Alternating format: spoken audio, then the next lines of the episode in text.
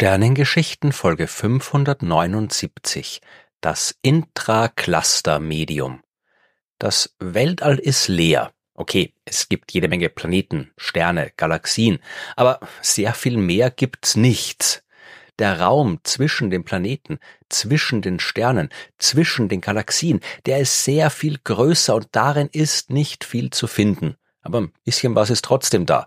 Ich habe davon schon mal in Folge 79 gesprochen, aber da hauptsächlich davon, was man zwischen den Sternen finden kann. Heute geht es um das intergalaktische Medium, also das, was zwischen den Galaxien ist, und verglichen damit ist der Raum zwischen den Sternen regelrecht voll. Wenn man eine Chance auf echtes Nichts haben will, dann muss man die Galaxien verlassen. Aber wenn, wir da wirklich komplett gar nichts finden würden, dann wäre die Folge jetzt schon wieder vorbei. Ist sie aber nicht, denn wir schauen jetzt an, was da im Nichts doch noch zu finden ist. Wir müssen aber zuerst mal bei den Galaxien bleiben. Die sind nicht komplett gleichmäßig im Universum verteilt. Sie bilden Galaxienhaufen also größere und kleinere Gruppen aus hunderten Galaxien. Und die Galaxienhaufen, die bilden selbst noch größere Strukturen, die galaktischen Superhaufen. Und in diesen Haufen, aber zwischen den Galaxien, da finden wir das Intracluster-Medium. Es handelt sich um ein dünnes, heißes Gas, aber man darf sich da jetzt nicht vorstellen, dass da eine riesige Gaswolke ist, durch die die Galaxien durchpflügen. Das Intracluster-Medium hat eine Dichte von ungefähr 0,001 Teilchen pro Kubikzentimeter. Das heißt, in einem Volumen von einem Liter findet man im Durchschnitt gerade mal ein einziges Teilchen. Das ist ein Vakuum, das ist um Größenordnungen besser als das beste Vakuum, das wir hier auf der Erde in unseren Laboren hinbekommen. Oder man kann es noch mal anders formulieren. So ein Teilchen des Intracluster-Mediums, das kann im Durchschnitt ein ganzes Lichtjahr weit fliegen, bevor es irgendwie mit einem anderen Teilchen in Kontakt kommt. Und bevor ich jetzt weiter immer Teilchen sage, klären wir mal, um was es sich dabei genau handelt. Wenig überraschend, vor allem um Wasserstoff meine, das ist das häufigste Element im Universum mit Abstand und deswegen ist es auch nicht verwunderlich, wenn die paar Teilchen, die man zwischen den Galaxien findet, ebenfalls Wasserstoff sind. Es ist auch ein bisschen Helium dabei, das zweithäufigste Element im Universum. Aber man hat auch andere Elemente gefunden. Kohlenstoff oder Stickstoff zum Beispiel. Und das ist spannend. Im Raum zwischen den Galaxien, da ist weit und breit kein Stern zu finden. Es ist ja schon in den Galaxien ein weiter Weg von einem Stern zu einem anderen. Aber zwischen den Galaxien, da liegen Millionen Lichtjahre an nichts. Wo kommen da diese chemischen Elemente her? Denn für alles, was kein Wasserstoff oder kein Helium ist, braucht's auf jeden Fall einen Stern. Nur Wasserstoff und Helium, die sind direkt beim Urknall entstanden. Der Rest, der ist durch Kernfusion im Inneren von Sternen beziehungsweise äh, durch die Prozesse gebildet worden, die dann beim oder nach dem Tod eines Sterns passieren. Aber ohne Stern geht's nicht. Und natürlich sind auch diese schwereren Elemente des Intracluster-Mediums in Sternen entstanden. Wenn so ein Stern stirbt, dann verteilt er seine Materie in der Gegend. Mal macht er das langsam, mal aber auch recht schnell, zum Beispiel bei einer Supernova-Explosion.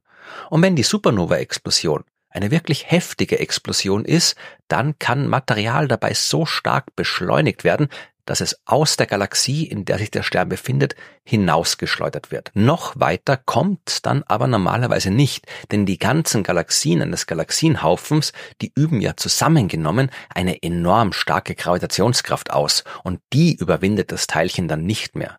Das Teilchen wird Teil des Intracluster-Mediums und bleibt dort was sehr gut für die Wissenschaft ist. Denn wenn wir ferne Galaxienhaufen beobachten, dann sind die ja wirklich weit weg. Das Licht von dort ist dementsprechend lange unterwegs. Wir sehen also in die Vergangenheit, unterschiedlich weit, je nachdem, wie weit der Galaxienhaufen entfernt ist. Wir können dann also in diesen Haufen das Intracluster-Medium untersuchen, die Häufigkeit der verschiedenen Elemente messen und wissen dann, wie gut die Galaxien zu unterschiedlichen Zeitpunkten in der Vergangenheit des Universums darin waren, Elemente zu produzieren. Aber wie beobachtet man das Intracluster-Medium eigentlich? Wenn da nur ab und zu ein Atom mitten im Nichts rumschwebt, wie soll man das beobachten? Noch dazu in so enormer Entfernung. Meine, zuerst einmal ist die Dichte des Intracluster-Mediums gering, ja, aber es gibt halt wirklich viel Raum zwischen den Galaxien und in Summe kommt da schon einiges zusammen.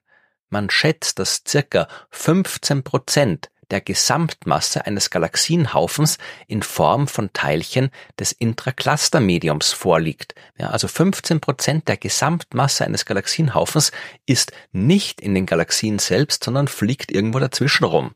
Und mit der Gesamtmasse ist wirklich die gesamte Masse gemeint. Also nicht nur die Materie, die wir sehen können, das, was zum Beispiel in Form von Sternen leuchtet, sondern auch die dunkle Materie, die wir zwar nicht leuchten sehen, deren Gravitationswirkung wir aber beobachten können.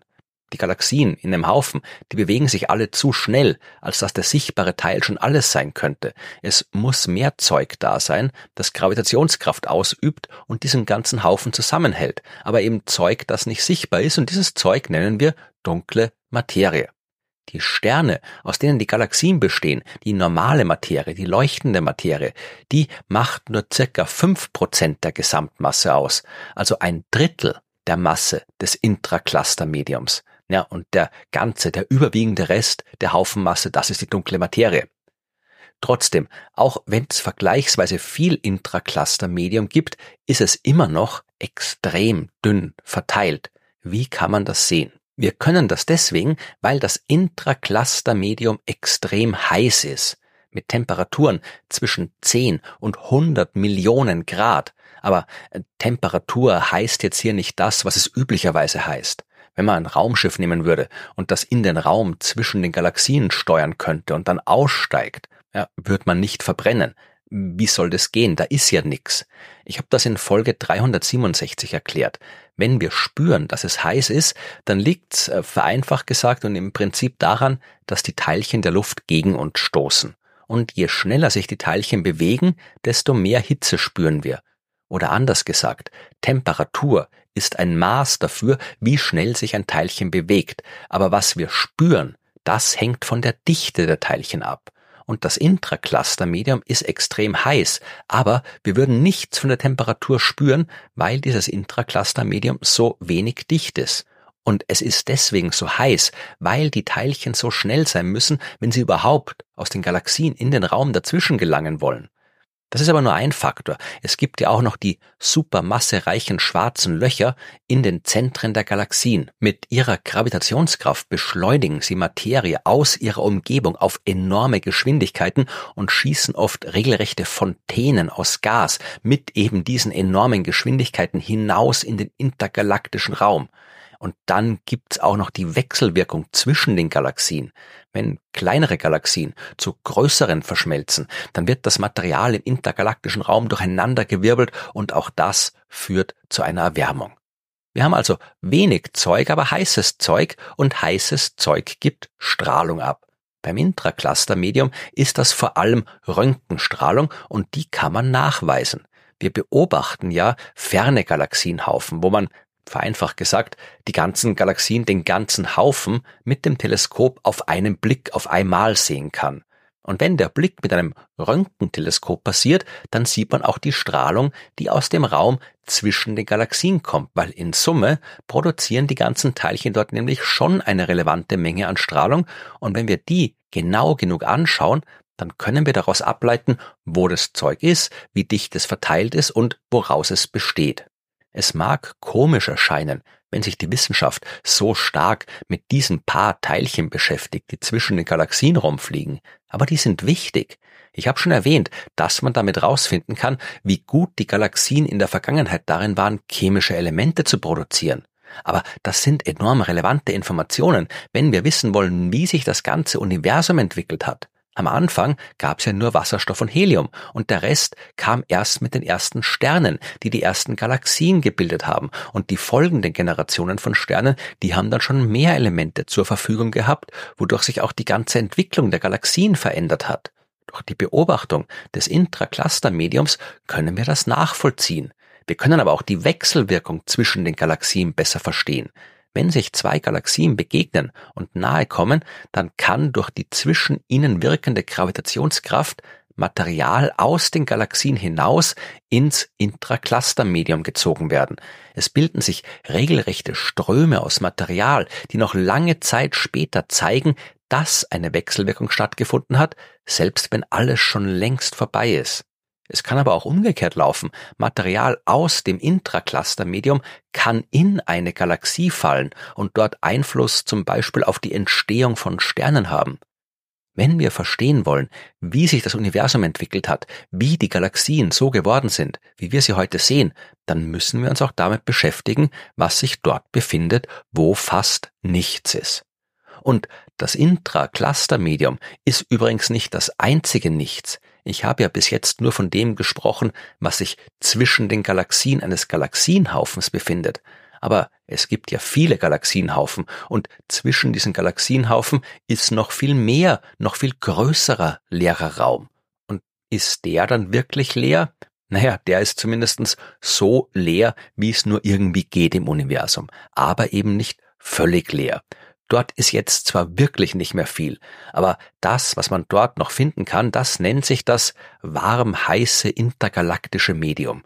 Und auch das ist eine extrem spannende Sache, aber darüber reden wir mal in einer anderen Folge der Sternengeschichten.